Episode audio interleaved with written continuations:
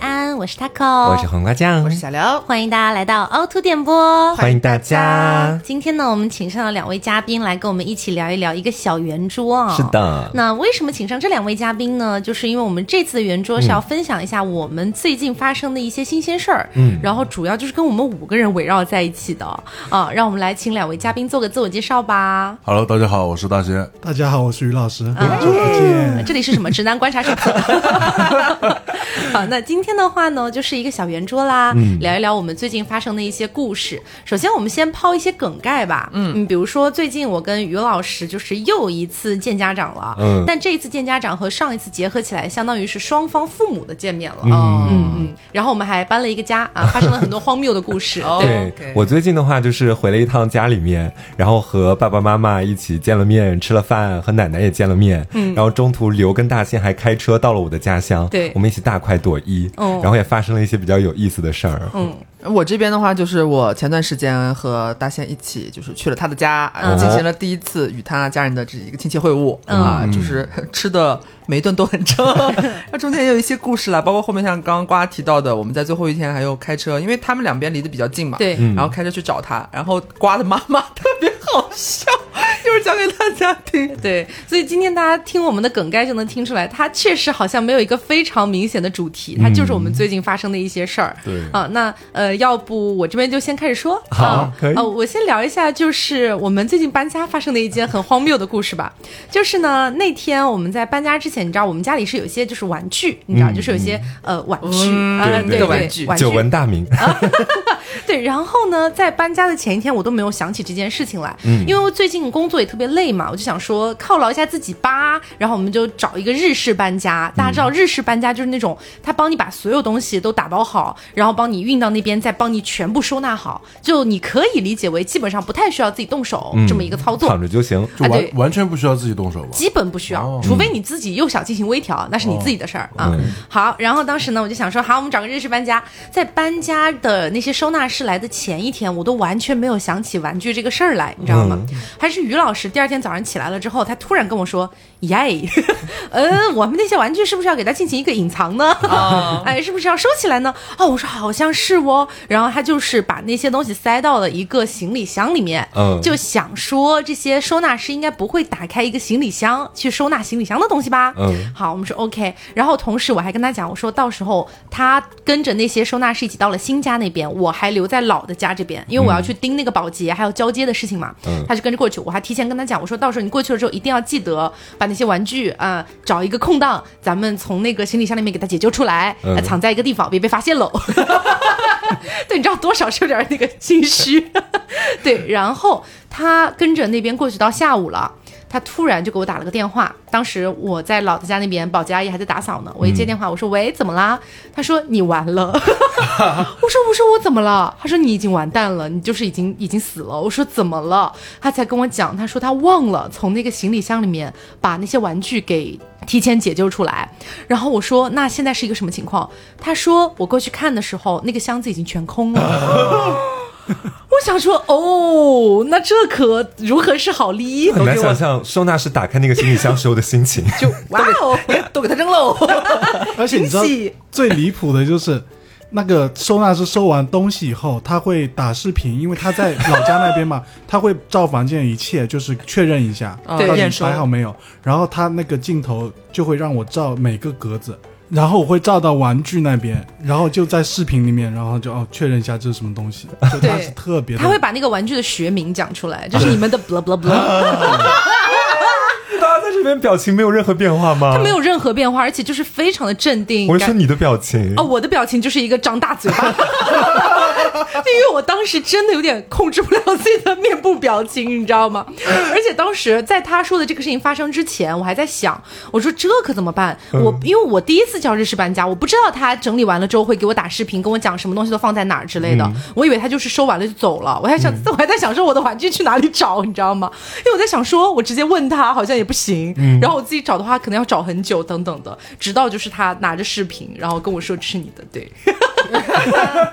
真的很痛苦。但是有一说一，我觉得我第一次日式搬家的体验还蛮不错的，嗯我还蛮喜欢的。就是这里要植入品牌了啊，是啊？没有，没有任何品牌，就是单纯的觉得还可以。除了就是价格比较贵啊，当然价格比较贵是我的问题。对，嗯嗯，然后我接下来就来跟大家再来讲一下，就是刘跟大仙来到我家之后，我妈妈的一个奇葩举动吧。哦就其实呢，刘跟大仙他要到我家这边来这个消息，我并没有提早放给我妈那边。为什么？就荒谬。我觉得这个事儿没有你是要给他一个。惊喜是吧？因为他们两个就是过来就看一下牙牙，然后我就跟他们俩出去玩，就等于是在家里略微走个过场。然后呢，我其实就是回家的第二天，就在刘他们来的前一天，我才跟我妈讲这个事情。嗯我就跟她讲说啊，我说刘跟大仙明天的时候要到我们家来看看牙牙，我说到时候就是嗯提前跟你们知悉一下，就这个样子。嗯，然后我妈当下是一个大慌乱，我妈她跟我说什么？刘根大仙要来？我终于的儿媳妇要嫁给别人了。没有，然后他马上就把头转到我爸那边说：“赶快准备一些上好的茶叶，雪顶寒翠，因为我们家那边是产茶比较多嘛，啊就每次只要有外地客人过来，就基本上备一些茶什么的。然后我爸当时就说：好的，好的。然后我妈又赶紧把头转向我这边，跟我说什么时间点到，然后大概就是来的时候的话，他们是开车过来的吗？啊，这个停车位有没有去选好？宾馆有没有选好？我说都已经 ready。然后你们家进入一级战备状态。对，怎么感觉敌军要来袭？对，然后我妈说：“那他们怎么吃饭？是在我们家吃吗？那我就是明天下午，要不然请假，就在家里面先给他们把那个饭做好的。他们来了之后，我们一起就吃个饭，这个样子。是好客安徽。对 礼仪之邦。然后我就说不用不用，我说其实他们来了之后，就是我直接带他们去门口的那个饭馆去吃就好了。你明天该怎么安排就怎么安排。我妈说那这怎么行呢？她说就是他们好不容易过来一趟，然后我们下面不是还有一些村子、桃花潭什么的，你带他们去玩水啊，就是在那边可以游泳什么的，那个风景很好的。我说真的不用，我说他们过来就待一个晚上，第二天就走，我们还要玩水，就是夜游什么的，有点夸张了。我说，然后我妈说真的不用吗？她说感觉他们好不容易几百公里来一趟，然后就跟你一起吃个饭，然后就走了，会不会就是显得我们有点嗯不太去照顾别人了？会显得有点不太周到的对，显得我们一些刻薄。我说不会的，真的玩了这么多年了，他们就是想过来看看牙牙了。其实，其实刘是不是想去桃花潭玩玩水？啊，其实那天晚上就是我们因为从淮南出发嘛，嗯，开车到他们那边就是已经很晚了啊，对，然后呢，正好去玩玩水。关键是那那时候他们那边正在下雨，而且皖南多是那种山路，嗯就是比较窄，也比较崎岖，而且晚上呢，就是大家开灯也看不见，就是路旁边就是没有路灯的，就能见度也比较低。对，然后呢，我我就记得就是下了高速之后，看到就是前面有一个什么皖南大峡谷，然后漂流玩水。然后你们俩就把车停好，去玩漂流。没有，然后然后就说啊，这是到瓜家了，但是其实跟瓜家那个就是还有一段距离。嗯然后开那条路的时候，那个刘女士非常的害怕，因为那个山路应该还蛮窄，旁边是悬崖的那种吗？它不是那种，它就是你你不知道旁边是什么，就是他开到，因为我们那天本来是要从淮南，就是呃去见他家长的这个旅程告一段落结束之后，最后一天说要开车去找瓜，然后隔天我们带上瓜一起开车，咱们回杭州进行一个正常工作嘛。嗯但是呢，中途大仙先生呢，他还有一个就是在合肥的一个保养的一个车的这个项目要去进行，嗯所以我们本来是到达瓜家的时候。按理来说应该是下午还是白天的，嗯觉得是有一点时间的。在这个过程当中，瓜还给我发微信语音，特别兴奋说：“哎，妈妈跟我说了，咱们可以去玩水，是干嘛的？你们大概几点到呀？” 结果呢，就是去保养车啊，花了一些时间。结果中途就是我还有一个负伤的动作，嗯在那个车 4S 店上厕所的时候出来，然后把自己的右手的虎口就划了个稀巴烂，嗯然后就是又去买药或者干嘛的，又中途又下雨，然后导致最后到达瓜家的时候已经是漆黑一片，嗯。且我没有太在乡镇生活过，嗯。我对就是那个那里边的环境啊、路况啊是比较空白的一个认知。嗯。结果天一黑，大仙开车，你就会发现他开了那个车灯，但是周围就是你觉得自己在一个就是怎么说，嗯，黑匣子，就是有洞里。点，什么都看不见，然后时常突然会窜出一些不知道是什么东西，可能是动物吗小动物，或者是远远的你会看到有一束很亮的光，可能是摩托车还是什么嗯小电驴之类的。就反正我就是很惊悚，就是你感觉自己在深山老林里边。嗯然后我说瓜家在这里吗？他家在哪里呀？桃花潭水深千尺。对呀，就是因为一直听瓜以前在节目上会疯狂的渲染说他们家十八线小县城之类的，嗯我说不应该是这样的呀，我也不是没去过县城，不应该是这样的吧？然后我就一直很疑惑，说到底还要开到哪里去才能看到瓜家？嗯然后他们家就是突然怎么说，柳暗花明又一村，就是你突然在就是人生的绝境，突然看到一片绿洲的那种感觉。嗯就他从进入金线那边开始，到直到他家那一块儿比较繁华的里边的。中间那一段都是感觉就是已经离开了人间，就 是 这么夸张吗？就是你在什么幽暗的峡谷那他跟种感觉，我说，我说你刚才什么感觉？他说他他不能呼吸了，就很紧张，夸张到这个程度。很害怕，很害怕，就什么都没有，就什么都看不到，你连路都不知道在哪里。然后他哦他就是很淡定，去一路开开开。我说你可不可以再慢点？可不可以再慢点？哦但发现没有区别，所以它车速降到了多少？不记得了。我下来走的啦。在这里爬行，爬 阴暗扭曲的爬行。就是其实我们家是处在一个和市区就比较远的一个距离，大概有四十公里。然后中间这个四十公里呢，基本上都是一些村子，村子他们睡得会很早，然后他们到的时候基本上已经晚上七八点了，那些村子里面的人基本上已经睡了，嗯，夜生活已经结束了，嗯然后他们就可能看到没有任何的人家是亮灯的，没有活物。呃，对，你们当时会不会觉得自己开错路什么的？当时我想起一件事情，就是我们在质疑说，怎么开了这么久还是这样的路况，真的好吓人，还没有到瓜家吗？然后这时候瓜发来微信，我给他拍，就是拍那个我前车窗我所看到的视野，就是什么都没有嘛，漆黑一片，仿佛发了一张黑白照给他的感觉。然后他就在那边笑，给我回消息说，好像我是缅北诈骗把你们骗过来，把你们骗过来要实施一些嘎你们的腰子。对，然后他们后面到了县城之后嘛，就看到那个亮灯了，然后整体就放心一点，然后也跟我讲了，因为我们县很小，所以他跟我说到了县城之后，我就已经准备去家门口的小区的路上去接他们两个的那个车了。嗯然后我当时就在门口站着，路过好多车是吗？没有，欢迎刘女士、大仙先生莅临寒舍。你们下次来，我提前连夜修好。就我当时就在路边，我就在张望。然后因为大仙的牌照是晚 A 嘛，嗯，然后我们那边基本上都是晚 P，所以基本上如果我在路上能够看到他们的车的话，是很招眼的。嗯我就在注意每一辆就是从我面前经过的车。就是屁还是 对，是 P 还是 A？然后当时刘跟我说他们还有两分钟到，我就更加开始注意路上的那些车了。这时候我看到刚好有一辆晚 A 的车从我面前划过，我就赶紧把自己的手就是伸上去，然后大声的喊我说：“大仙刘，这里这里！”然后我看那个车的副驾驶是一个戴眼镜的中年人，他看着我在那边在路边跳叫，对，然后又在那边特别开心，然后我当下我就迅速收敛起了自己的所有动作你。好像那个都市传说。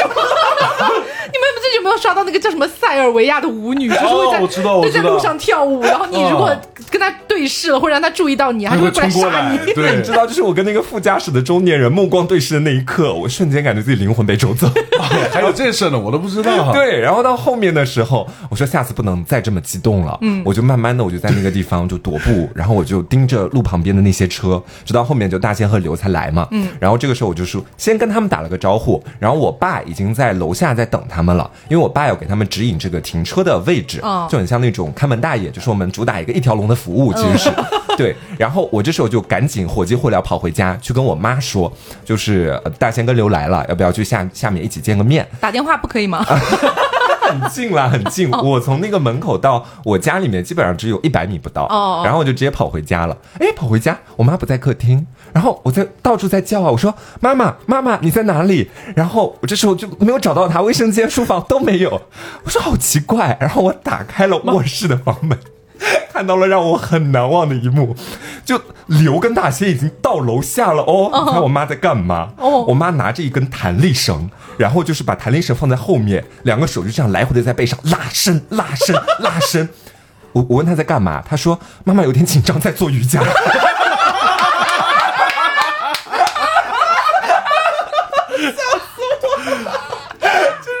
就是一开始他也没有直接跟我讲他很紧张在做瑜伽，我问他在干嘛，他好像很意外看到我，他说啊，刘跟大仙不是来了吗？你怎么还回来了？我说你在干嘛？然后他说啊，妈妈有点紧张在做瑜伽。我说他们已经到楼下了，赶紧跟我们一起下去吧。他说哦，你先下去，你先下去。妈妈再坐一会儿，还有一组，呃，他他换个衣服，后我就赶紧跑到楼下去，然后就把刘跟大仙呃教他们怎么停车嘛。主要是我爸在旁边，我就在呃一旁就是跟刘聊聊天什么的。然后就是大概又过了五分钟吧，我妈换好了一套新衣服，嗯啊姗姗来迟，然后在那边大仙跟刘就都叫阿姨好，然后我妈就摆出那一副我没怎么见过的表情，就是，说啊 你们好，你们好。就是我妈就属于那种一到可能第一次见面的人面前，她会换上一副面具的那一种，就表现的非常的温柔，然后慈爱，对吧？你们是什么感觉见到我爸妈？呃，我第一次反正见到爸爸的时候，感觉爸爸是蛮有文化的那种，嗯，对，然后因为戴个眼镜嘛，嗯然后第一次见到妈妈的时候，我觉得妈妈其实是真的，嗯、比较有涵养，嗯。而且呢也是年轻漂亮那种，而且关于这个年龄的问题，我跟瓜还产生了一些误会，嗯，啊，对，然后呢，因为瓜的妈妈比较年轻漂亮嘛，然后我问瓜就是你妈妈是哪一年的，嗯，然后瓜说的是哪一年？我说我妈八零年的，什么？重点是当下，我们当时就那天晚上就吃饭嘛，就在他哦家我说是八四年的，他说是八四年的，然后妈才四十，然后我说啊，你妈妈八你已经二十四年五的，，你妈妈只比我大七岁，我比你大九岁，还说哦，我比你大八岁，这关系是不是有点奇怪？然后我在心里面默默背了一遍我妈的身份证号码，我说错了错了，是那个七四年的。但是我最开始我没有反应过来，就是我们晚上吃饭的时候，就在他们家出来马路对面，他家他觉得特别好吃的一个小餐馆，我们在这吃饭在那聊，就问到这个问题。他当他说出他妈妈八四年的时候，我没有一丝一毫的疑惑，我说 哦，那真的好年轻。哦，没比我大几岁呢。后来想以后变成姐妹了。然后其实刚才他们都讲了开车的一些事情嘛，嗯然后我觉得我是跟呃 Taco 第一次带他妈，然后回我们家，嗯，然后我在高速上，我第一次开高速，哦第一然后我要讲一下我开高速的感受对，。而且是杭州开回温州，差不多四百多公里。啊对，然后开的还比较远，然后而且我是瞒着我家里开车回去，因为他们不放心。对，然后我们就前期都很好，就开的很顺嘛，开自动驾驶一点都不会觉得很累啊。然后就开到中途一半的时候，忽然下起了巨大巨大的雨，真的很大。啊，是你有发微博那个？对，就是那个雨刮器，你看到他一直很忙，可是你不知道他在忙什么。啊，对对就要瞎忙了。然后其实我，你们就说那我走。然后其实我就是在主驾驶坐着，我觉得还好，就是雨很大，但是我还是可以看到前面车灯啊、开车双闪什么的。其实我觉得还好，因为车速也不是很快。嗯，然后 Taco 在副驾驶就已经整个叫的不行，就对，因为有。原因，就是因为我之前上高速已经是很久很久以前的事情了，嗯基本上去哪里都是坐高铁或者坐飞机嘛，然后就是也不太有就是所谓在高速路上，你知道行驶的很快，然后又下那种瓢泼大雨，啊，极端天气。对，就我根本看不清前面的路况，然后我就很害怕。虽然我知道他开了那个辅助驾驶，就是其实呢，就是也还好。但是你知道当下那个场景，就是跟刘刚说的那种感觉很像，就感觉你在一个他在山洞里面，我在一个就是瀑布里面那种感觉。我不知道我们要去哪，你知道吗丛林？探险啊，你们是？对，然后就在那边一直尖叫，后来尖叫尖叫着又觉得自己有点好笑，然后就开始拍视频，就觉得就是其实也没什么。对，还有还有，我开当时一个感受就是，我觉得 Taco 在我开的时候他就很害怕，在辅助驾驶开的时候觉得非常的安心。这点我也承认，就自动驾驶确实开的比我好。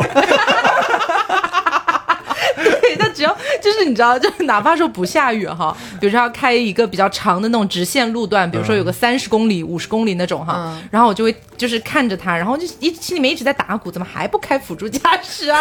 然后比如说又开了一两公里了，他还不开，我就会问你现在可以开喽？你现在真的可以开了？因为我就是觉得说他是人在控制，但是如果是辅助驾驶的话，是机器在控制，我就会你更爱，就是辅助驾驶嘛，自动驾驶它会开的很平顺，哪怕过弯的时候也没有那种被甩出去啊、减速。你会把它甩出去。就多多少少会有点离心力嘛。但是如果自动驾驶的话，它是基本上是感受不到。对对，而且我就感觉我在开的时候，我在开的时候，它是整根神经是绷在那里，然后我嘣嘣啊你能按两下，自动驾驶它听到那两下，它知道进入自动驾驶，它那根神经感觉晚上就马上就可以放松下来，好像可以睡一觉那种感觉。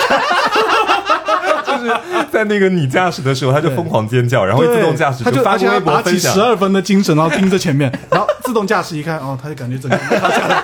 往后一靠。对，哎，你妈妈弟弟在后面精神状况还好吗？嗯，当当时我妈妈跟弟弟不在车上，啊就是因为我妈是非常非常严重的晕车。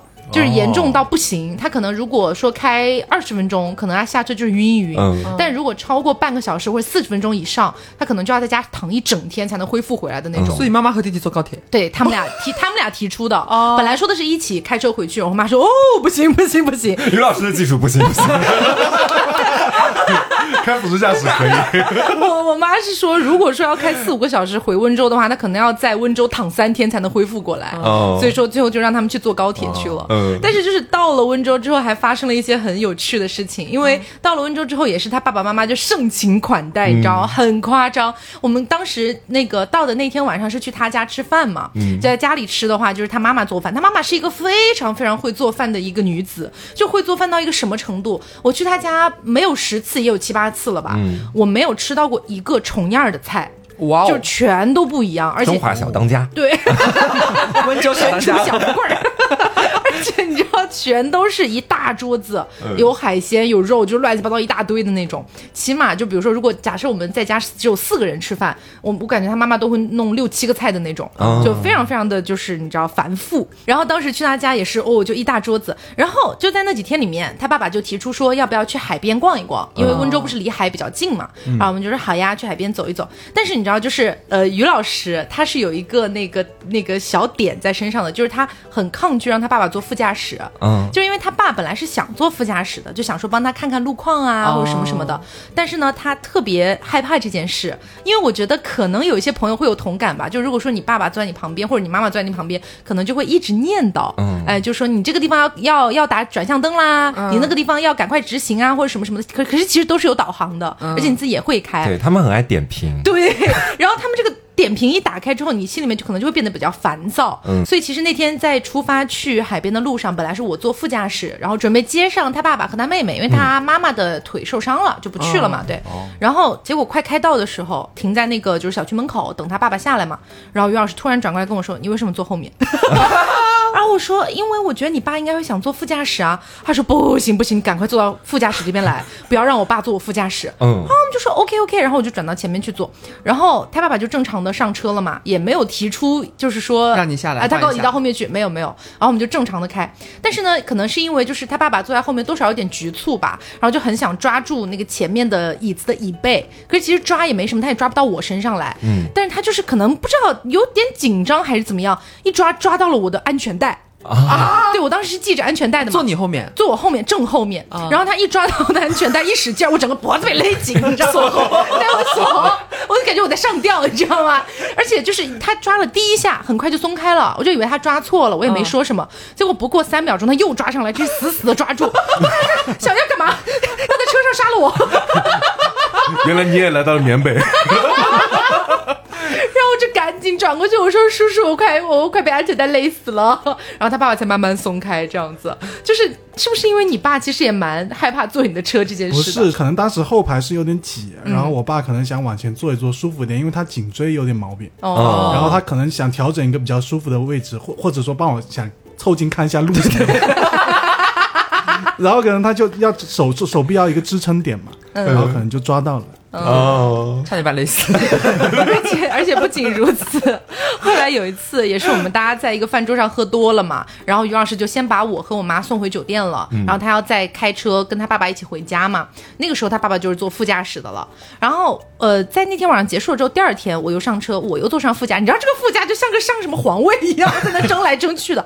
然后我上了副驾之后，我发现就是我的那个副驾的安全带上面，我是给他弄了一个短短的，大概有十几二十厘米左右的一个，就是那种保护套。保护套，对，就是可以、就防勒的。对防勒的，你是在温州现买的吗？防雨爸爸的，这是未雨绸缪。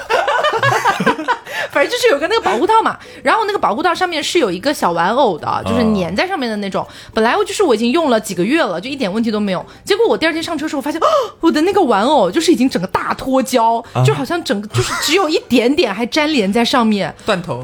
对，就是接近断头那种感觉。我整个大震惊，然后我就问于老师，我说这这这这这是怎么回事？然后我们就推理，一番推理之后发现应该是他爸爸，就是可能坐他的车，就是不知道因为喝了酒还是太紧张怎么的就给扯断了。然后到现在我都不知道怎么修好，儿子开辅助教室，不然我就杀了你的玩偶。因为因为这次嘛，就是毕竟是 Taco 的妈妈，然后带着他的弟弟一起来我家做客嘛，第一次。嗯，然后基本上每次吃饭的时候，我爸就会请他们喝酒啊什么的，他自己也会喝特别多，基本上每次吃完饭都是大醉的一个状态。对对对，呃，你们刚才说到于于老师的妈妈很会做饭，对吧？然后这次我去山西的时候，就是也感受到刘的妈妈也很会做饭。嗯。就以前可能只是在就是微博上。对微博照片上面看到妈妈做的菜啊，然后就方面就精美上面摆盘。对，嗯。后面上面会有一些很精致的摆盘，雕龙画凤的，国宴。我妈会把橙子变成凤凰。这次是真的看到了，就是非常的精致，而且味道很好。然后，而且呢，就是我去了之后，我还夸一下嘛，就是说啊，妈妈做的菜确实很精致。你有叫妈妈？啊？不不，我说我说阿姨，我说阿姨。第一次去就叫妈妈，然后呢？太想当女婿？对，确实很想当。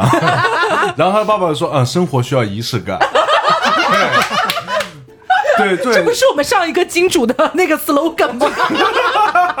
活动还在继续哈。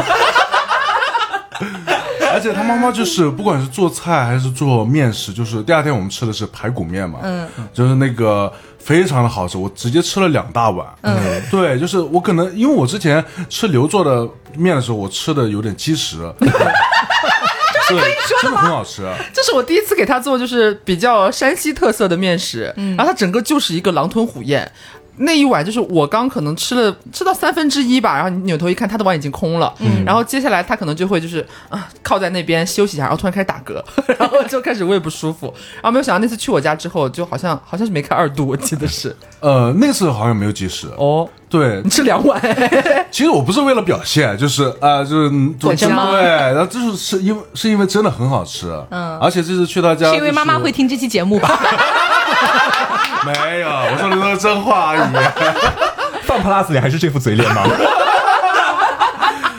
还有一个就是 就是让我蛮暖心的点就是粽子，因为就是当时呃说就是临近端午节嘛，可能我们就是不能够在家过节，然后他妈妈还是包了就是一锅的粽子，然后给我们吃。但是呢，我知道是北方可能吃甜粽子比较多，对对我们南方吃咸粽子，因为就是肉肉粽子嘛比较多。但是他妈妈呢，他们家就家里就是从来不吃肉粽子的，从没包过。对，但是这次包的是肉粽子，哦，对，就是为了给我特意为你给包的，对，这点我其实还是真的蛮给你包了十个，我全部都我全部都带走了。笑鼠。然后我接着，其实后来隔了大概一个月的时间吧，因为他去我家，呃距离现在也过去大概有一个多两个月的时间了。嗯，然后我近段时间跟他回他家的时候，哦。我我会觉得很紧张，但是我也是从最一开始，我们都开在路上了，他时不时每隔一两个小时就会问我说怎么样，现在状态还好吗？紧张吗？就是他越这样问你越紧张吧？越这样问我越不紧张。哎，真的吗？可能就是我也不知道为什么，可能临到我们出发的那个上午，嗯包括前一天都一直还在忙工作，或者是对接各种各样的事情，就你没有一个很缓释的一个状态，慢慢进入说，哎呀，我接下来要见家长了，我要准备不不不，呃顾不上，嗯，直到到车里边开了那天回你家开了几个小时啊？应该也是四五个小时啊，吧？不止，开了好像有七个小时，哪是吗有七个小时，五没有吗六个小时，反正开了很久，到家天都黑了。嗯，然后呢，已经我就看他车上那个导航显示，距离他家还剩三分钟。嗯，然后我那一瞬间才开始紧张。嗯，然后又是有点不能呼吸的那种感觉，你就跳车爬行，爬回高铁站。扭曲。然后我很就是我整个就是扶着我扶着那个我的那个安全带抓着我就。你的安全带也勒住你的脖子了。就。是想要自己勒住自己，然后已经到了家跟前的时候，快到跟前的时候，他给他妈妈打电话，嗯，他妈妈意思就是下来接，嗯，爸爸在楼上做饭，他们家是反着的，就是爸爸很很很会做饭，哦。然后妈妈下来接我们。一到了那个他们家那个胡同往进开的时候，旁边那个路灯啊，我就觉得可能就是我生命中唯一的光点，我真的很害怕。然后下车之后，就远远已经看到他妈妈站在他们那个小区楼下了，嗯就是呃站站在那里笔挺，比像一杆枪，你知道吗？然后下来之后，先把车窗摇下来，就赶紧就是打起我的十二分精神，是阿姨好，阿姨好。你有夹子吗？没有夹，没有夹，就是，但是你会不自觉的提高那个调子，嗯没有夹起来，就是提高，就显得自己是很活泼，你知道，就是没有丝毫的疲惫。哦然后下来之后呢，他妈妈很热情，说：“哎呀，什么等你好久啦，什么终于什么见到你啦，之类之类的。”然后从那一瞬间开始，我已经有点开始不知所措了，就我不知道，就是还没进家门呢，我已经不知道该怎么办了。哦然后就突然想起来，就是你说已阅，不是你凑到阿姨的耳朵边说我是低情商，别让我难堪。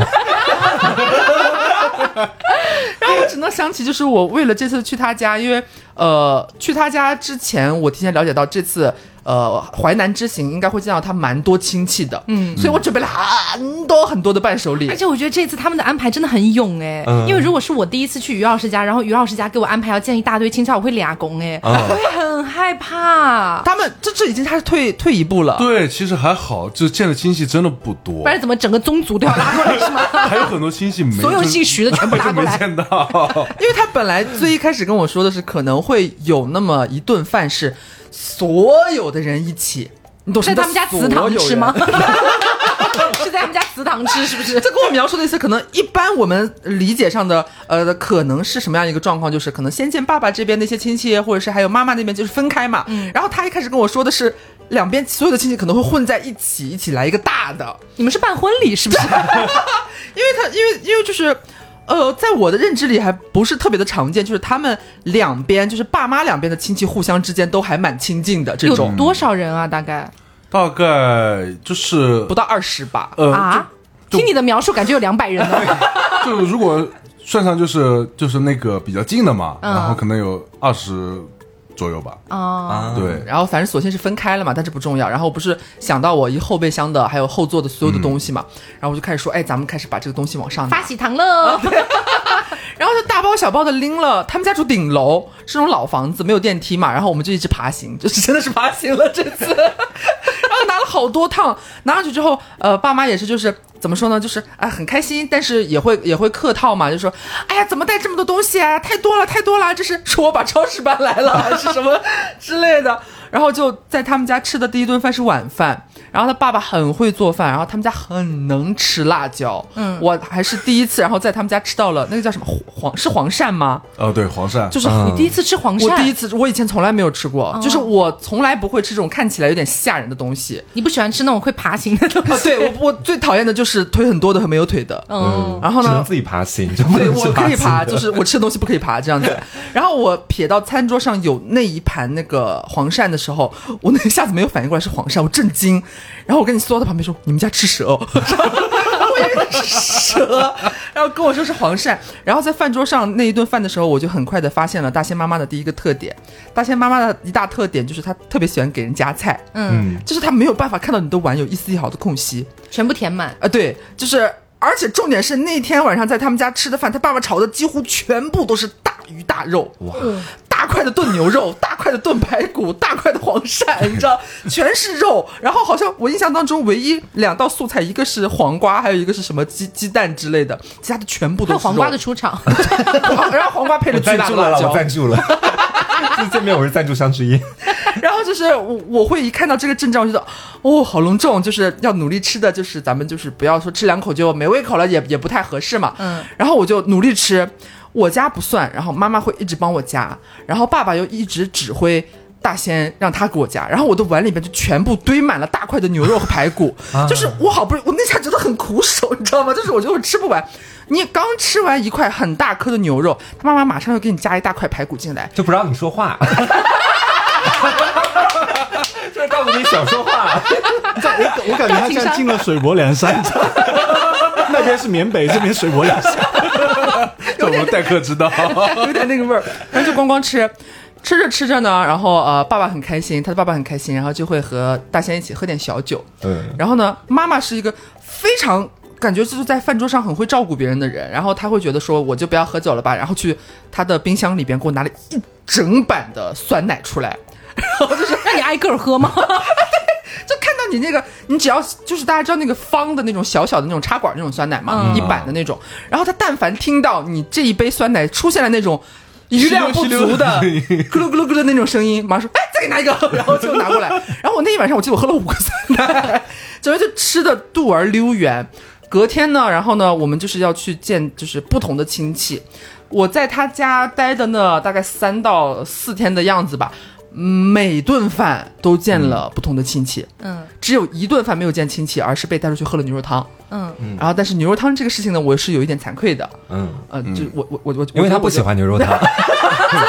可是淮南牛肉汤不是很出名吗？对啊，我觉得我们淮南牛肉汤就是 誉满全球啊。为什么到你这里开到华尔街，对不对？就是觉得一般呢？纽约的每一个人都爱喝，对不对？对其实就是那个牛肉汤，我觉得杭州哪里都有嘛。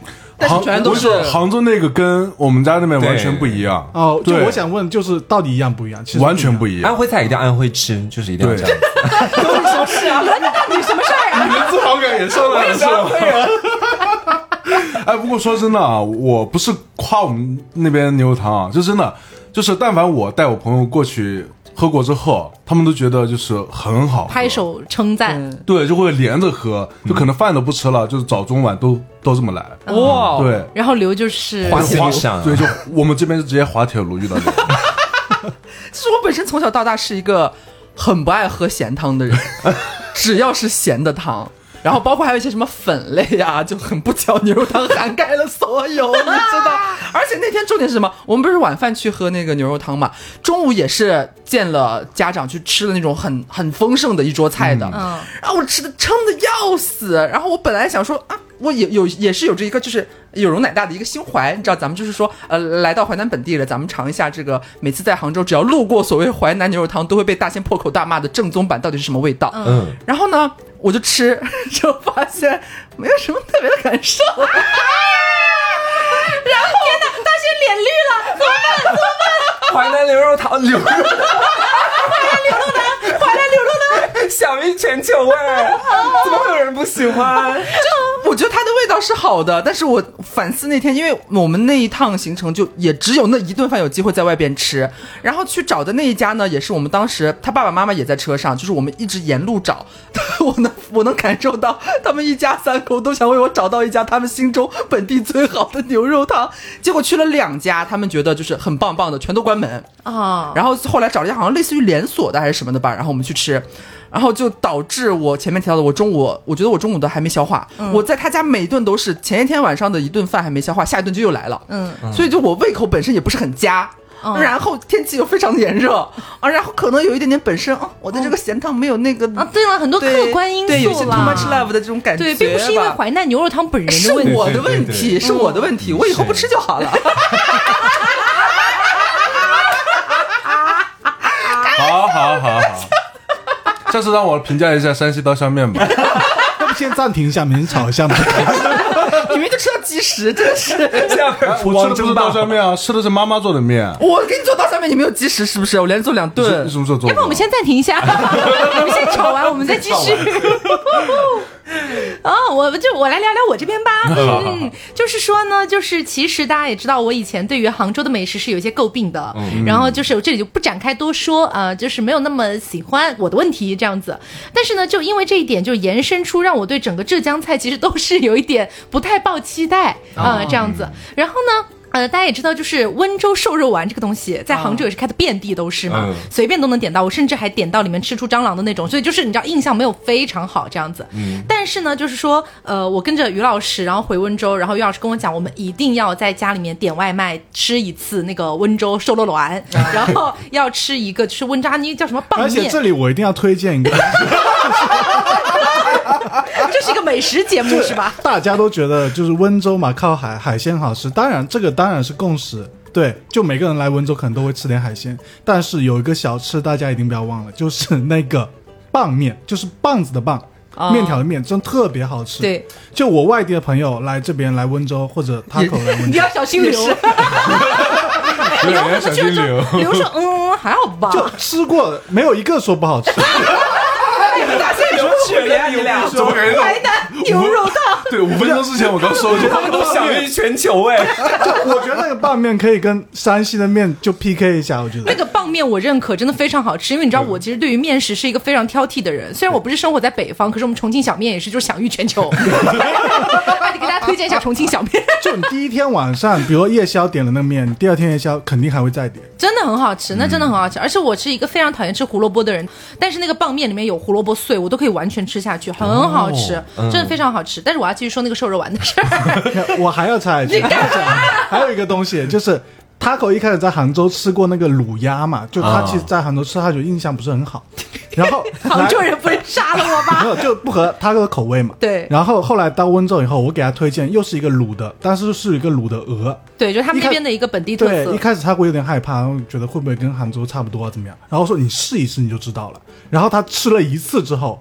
下一次每一次来温州，他一定要吃那个，真的巨好吃。对，我认可，真的我认可。对，真的就是呃，我会发现，就是去温州吃的瘦肉丸和在杭州吃的瘦肉丸。他们俩不是一个物种，他们甚至连近亲都算不上，完全不一样啊！我个人是觉得完全不一样，因为我印象当中，我去偶尔就西湖那边什么吃到过一些瘦肉丸，我觉得还可以，不会觉得很奇怪。意思是比它还要好吃很多很多很多吗？很多，你知道，就是你在呃杭州吃到的温州瘦肉丸哈，可能是那种就是它汤是清汤嘛，然后也不会有什么比较特别的味道，可能就偶尔有点鲜味儿，虾皮的那种鲜味儿嘛。然后其实跟那种煮馄饨的那种汤其实差不多的，对不对？可是他们温州的瘦肉丸，在我吃到的，它是有一点那种酸口的啊，放可能是放了点白醋之类的东西，是不是？对，是我们老家那边有一些醋。对，真的很好吃。然后那个重点是那个瘦肉丸，那个瘦肉丸哈，在杭州你吃的感觉就是呃，反正我吃了这么多家，我感觉有些都是面面的，然后那种就是梗啾啾的感觉不是那么的明显，淀粉比较多。对对对，但是温州那边，呃，就是你真的它完全就是一个就是紧实的肉，Q 弹。邦弹的那种感觉，邦弹是什么东西？就是它的口感吃起来甚至有点像潮汕的手打牛肉丸哦，那么瓷实，很瓷实，而且很 Q 很梗，就那种感觉很爽。对，然后配上一点，说的我已经开始馋了。对你配上一点酸酸的那种汤的那种口感，哇，巨好吃。然后我跟于老师每一次回温州，我们俩都必须，就哪怕我们今天撑的要死，我们明天就要走了，不行，一定要点那个棒面和那个就瘦肉软，瘦 瘦肉丸。就因为瘦肉丸感觉就有点汤汤水水，然后那拌面是干拌的嘛，然后就合在一起吃就特别好。对。真的很不错，好馋哦！现在，嗯，我认可，就是你知道，完全拯救了我对浙菜的一些印象。哦，说见家长吧，瘦肉丸又不是家长。其实我感觉吧，就是像这种，就是一个美食啊，它如果在别的地方开的都是遍地都是的，嗯，你遍地都能吃到的话，那它一定就是说在本地是确实是很厉害的一个美食。啊，对对对，嗯，对。但是如果你在外边吃到的。可能跟家里面就会差别非常大。嗯嗯，是这样的。那你们这次见家长，我还我还蛮好奇的，因为我和大仙其实还没有走到说两边家长见面这一步。但是你们俩这次有没有就是我很好奇，两边家长见面之后会聊些什么？其实就是聊一些清朝话题。怎么说？就是你也知道，两边家长毕竟也上了一些岁数了嘛，五六十左右了嘛。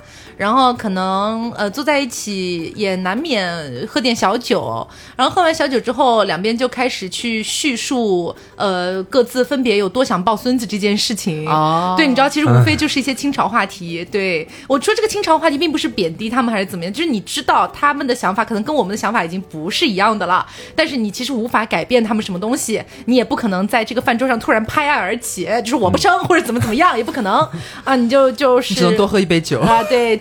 叫叫服务员再给我拿一瓶酒过来，然后就只能说尽可能的让他们去聊就好了，别插嘴。对，就只能这样避开。哦，就到饭桌上嘛，基本上聊比较就是严肃的话题了，就比较清朝的。然后。就下了饭桌，坐在客厅里，就会他们聊一些老一辈的什么爱好啦，什么什么古玩。对，然后我爸就把他他那些家庭 又拿拿出来展示。对对，就是什么这个古玩，这个玉怎么怎么样，然后他妈好像还挺懂的，然后就在讲，就讲的不亦乐乎，讲能讲一一个多小时这样。对对，然后我就无事可做。然后那天刚好就是在饭桌上，我也跟着陪着喝了点酒嘛，然后我有点晕晕，然后听到这些清朝话题就更晕晕，然后就想说去找于老师的妹妹吧，他妹妹大概十四五岁嘛，当天也在。在家，然后我不是我不是带着弟弟过去的嘛，然后我我我弟弟就率先跟着他妹妹一起进了他妹妹的房间，然后他妹妹很可爱，他妹妹是那种很可爱很可爱的小女生，然后就给我弟弟在那边放《名侦探柯南》，让我弟弟就是一边看《名侦探柯南》一边吃零食这样子，我弟弟在那边狂炫，就不管我弟弟了，然后进我就进去。他妹妹的房间找他妹妹聊天，然后我就开始跟他妹妹聊，因为当时我也喝多了，我就跟他妹妹讲说，妹妹啊。嗯，姐姐不鼓励你早恋哈，但是假设你未来有一天就是有一个要早恋的苗头的话，你一定要提前跟姐姐讲，姐姐可以帮你就是辨别一下这个男人到底 O 不 OK 或者什么什么之类的。然后他妹妹就是也话匣子打开，她就跟我讲说，姐，我跟你讲，就是我真的我们学校那些男生我瞧不上的。然后我们就开始聊这些话题，然后你知道我喝多了之后话是特别多的，噼里啪啦一直讲，然后就开始跟他讲说什么，妹妹你知不知道你哥是哪种人啊？他妹妹说不知道哪种人啊？我说你哥恋爱脑，你知道吗？然后你知道当下我看到他妹妹就是瞳孔地震，因为可能就是于老师一直以来在他妹妹面前表现就是一个怎么说呢？比沉默寡言、稳重大哥哥，对吧？感觉没有很展现出 你恋爱脑。因为我跟我的妹妹就年纪差的还蛮大的，嗯，对，差不多差十五六岁这样子。对，所以你平常在刻意营造的形象是？长兄如父，对对对对对，就这样。就比如说关心他哦，在学校吃的好不好啊，就各种不会就特别深入到他的就是女孩子那种内心中，跟人聊一些呃偶像啊这些话题，并不哦。对对对，所以我当时就跟跟他妹妹讲说，你哥是个恋爱脑这件事，然后那妹整个就是瞳孔地震，完全没有想到怎么会这样，她整个嘴巴张的巨大，然后说啊，就这样，然后我就说嗯嗯对，然后我就开始跟他细数，就是于老师曾经为女人做过的一些牺牲。真的喝多了，然后我就跟他妹妹讲说啊，你哥曾经为了怎么怎么样，怎么怎么样之类的，然后妹妹就非常的震撼啊，整个就是震撼到她，然后就开始跟他妹妹就是胡说八道了。我说以后啊，就你可千万不能学你哥哥，女孩子我们一定要独立或者怎么怎么样。我就开始跟妹妹这么讲，然后妹妹说好的好的，然后我就说但是你找男朋友可以找你哥这种。恋爱脑还是挺好的，对对对，然后妹妹就是一脸就是若有所思，你知道，就学到。然后其实你刚刚问的那个问题，其实真的没有什么别的可以讲的。他们在饭桌上聊的那些话题，我觉得就是是个年轻人可能听到都会头大的那种话题，你就尽量别介入，尽量别听，别陪着聊就可以了，就装哑巴。因为因为我印象里面，在大仙还没有去我家之前，然后我还没有去他家之前，我会脑子里边有一个设想，因为没有经历过这种见家长的事情，我脑子里边会以为说。爸妈见到他，或者他的爸妈见到我，会不会问一些相关的问题？比方说，打算什么时候结婚呀？什么时候要小孩呀？你们工作怎么样呀？或者我爸爸会不会问大仙说：“哎，你未来有什么打算呀？”就是那种很像那种严父在拷问，说你到底有没有准备好，怎么怎么样之类的。好像一般电视剧里是这么演的。对，所以我以为会出现这些问题，结果一次都一个都没有。我们好像也没有出现这些问题吧？啊，并没有，基本上都是聊一些比较愉快的，比如说最近累不累啊，对，或者一些生活化的问题。对，更多就是给你夹菜嘛，就喝酒我觉得，因为我们两边住的比较远，就可能会涉及到车马劳顿的问题，因为很少会见面，嗯，就去那边更多的就想营造一个轻松的一个氛围，对，对，就好好招待你就可以，对对对，好吃好喝，对对对。所以我那一下就是也没反应过来，包括他第一次去我家之后，我也是，我晚上会回家里边睡嘛，他自己我给他开了。宾馆，嗯，然后回去之后，我也会好奇，包括他也会好奇，他会在回到宾馆之后晚上给我发微信说：“你快问问爸爸妈妈对我印象怎么样？”就比方说第一天晚上或者第二天晚上嘛，每天都有不一样的体验。然后我说：“好，我帮你问。”然后我也会忍不住问我爸妈说：“哎，你们俩也没没问问他什么情况？”我开玩笑我说：“你也不问问他家里几口人，有没有兄弟姐妹或者什么什么的。”然后你知道我爸妈说什么？你们都认识多久了？这些我还不知道，其他的也没什么好问的。问那些干嘛呀？就是我妈会就是这种感觉，问那些干嘛呀？嗯，就是也你们也认识很久了啊，感觉其实该聊的你们私底下肯定互相其实都知道，嗯，对方家庭是个什么情况，嗯，呃，工作也在一起，他们觉得好像就没有必要，就是让让一些典型的问题好像。大家突然都紧绷起来了，我是不是要好好回答？回答不好的话会有很奇怪的印象，所以我预想当中的这些其实并没有发生。对，其实我们俩身上就是，毕竟我跟于老师并跟那个刘跟大仙的情况还有点不一样嘛。我跟于老师在一起也才一年多，我们认识也才一年多，对，对。然后就是可能第一次去分别去对方家的时候，呃，他爸爸是有问我一些类似于家里有几口人，类似于这样的话题，呃，可能。唯一还有一个就是类似于现在在做什么类型的工作，也就这样了。然后他可能顶多是会就是旁敲侧击的说那么两句啊，那也是时候考虑一下人生大事啦，大概就这样子，就点到为止了，不会再展开了。然后他去我家的时候，可能也更多就是问他，呃，类似于现在做什么工作啊，然后呃家里父母身体都还好吧，也就这样了，也不会展开太多。嗯，所所以我觉得可能就是压力值没有往上拔很高，就还好。可能也我也觉得，就可能父母的想法就是说，觉得问太多也是不想给对方留下一些不好的印象。嗯，其实包括我，就是晚上回到家里之后嘛，和我爸妈聊，他们也不会问，就是说啊，未来就是有什么打算，包括他们也不会跟我聊。嗯，对，就可能平时他们就是刘还没去家里的时候，可能会聊一聊，但真正去家里的时候，他不会这么去聊的。对对，而且我妈妈对刘的话，其实赞美，其实真的完全都是赞美。嗯，对，就说她很大方、很漂亮，对吧？身高又很高。然后说我细胳膊细腿对，对，说他 那个，对，真的说他的腿很细，胳膊也很细。嗯，然后他们都是他们家都是小元首，你知道吗？真的吗？是哆啦 A 梦家族吗？没有，我我跟我妈妈的手是差不多的。对我去了之后才发现很像。你是哆啦 A 梦，你妈妈是哆啦美。哎，还有一个点啊，我记得当时留在去大仙家之前的一周左右，基本上是隔三差五就会过来问我，Taco。你当时去老师家，你带了什么礼物啊？给他妈妈带了什么？给他爸爸带了什么？给他妹妹带了什么？就全问一遍，然后他会有点就是类似于做参考的这种感觉。所以你最后带的东西，他们有喜欢吗？啊，就是整个一个是一个大爱，因为我就是我带了很多都是吃的，说实话，啊因为本身我们那边特产，你要说有什么非常适合带的特产，其实蘸串串，就是那种适合带的不是特别多，嗯然后我就想说，我带什么呢？一般来说，大家能想到的，可能给妈妈会带护肤品呀，嗯然后给爸爸的话，可能会有一些，如果你当地有一些什么名酒啊或者名茶这些，一般都会选择的，这可能是必选项。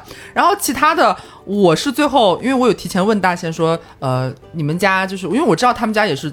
爸爸常做饭或者之类的，家家里会常常开灶的。然后我就问说，哎，你们家老陈醋有没有空气炸锅？我以为是 老陈老陈醋我带了的，老陈醋我带了的。然后我就有买一个，就觉得呃，妈妈作为女孩子可能会喜欢的那种颜色和款式，然后买了一个空气炸锅。然后其他的就是各种各样的。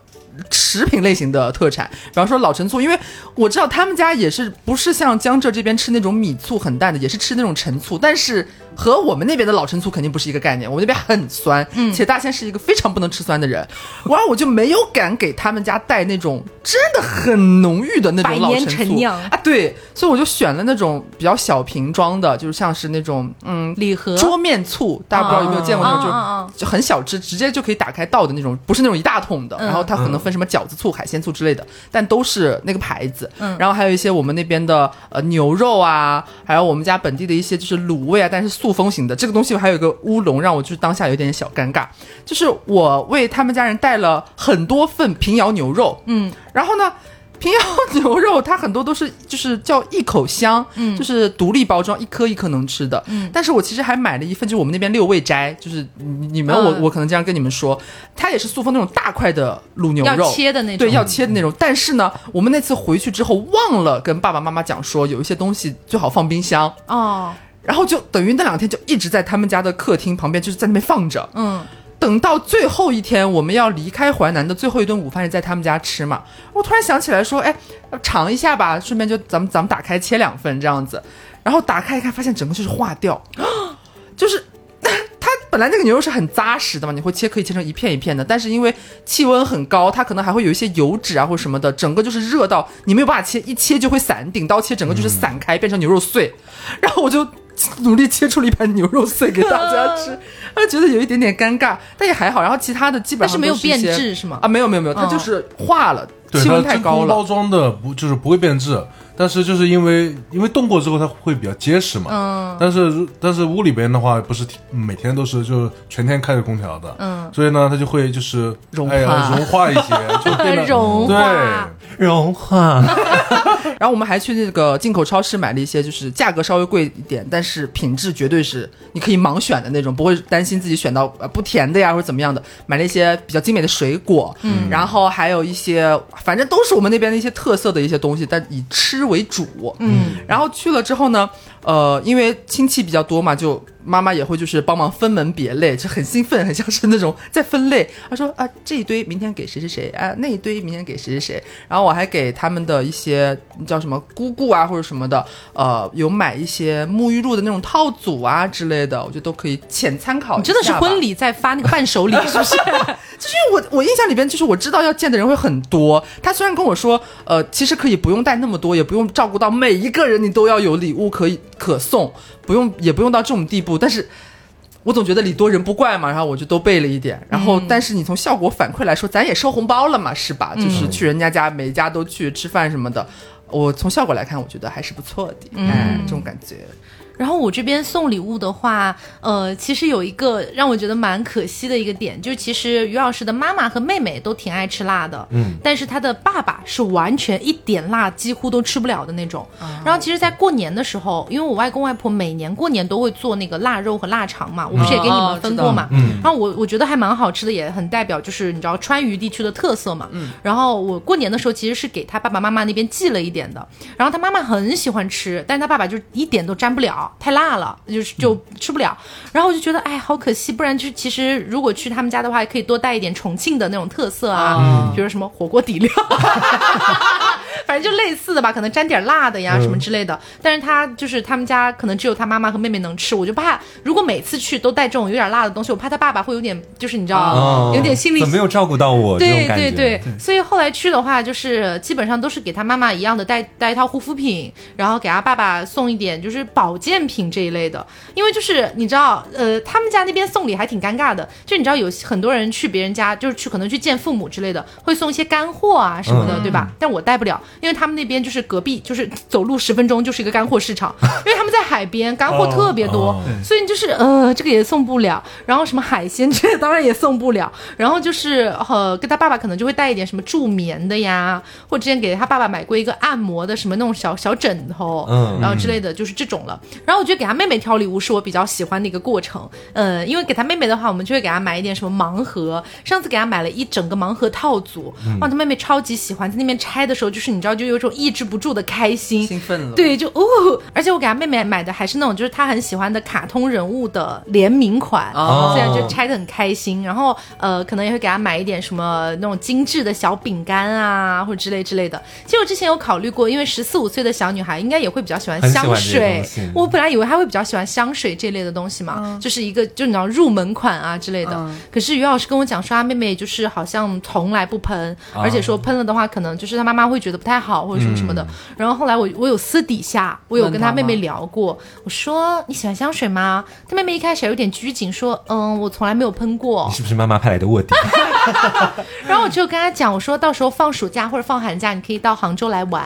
然后你到杭州来玩的时候，我带你去就是试试香，如果你有喜欢的，我给你买。然后他其实你是能看得出来，他眼睛里是有渴望的。肯定的，对，就 最后爱上爱马仕大帝。什么弹道之类的，好可怕哦！然后其实我觉得给 Taco 他们那边带礼物还是比较方便，嗯，因为就老一套啊，就我觉得给妈妈一般都是还是带护肤品啊，对这种东西。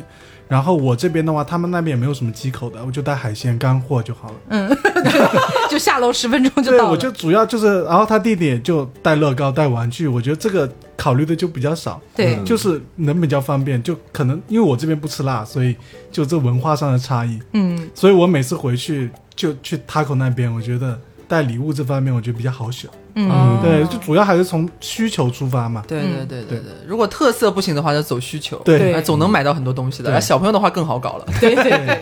好，那今天我们圆桌会谈呢，就是跟大家聊了一下最近发生的一些小故事。嗯。然后呢，如果大家最近也有发生一些很开心的，想跟大家分享的这些小故事，也欢迎大家在评论区告诉我们。嗯。那么我们今天的节目差不多就是到这里了，希望大家能够喜欢。我是 Taco，我是黄瓜酱，我是小刘，我是大仙，我是于老师。别着急，慢慢来。拜拜。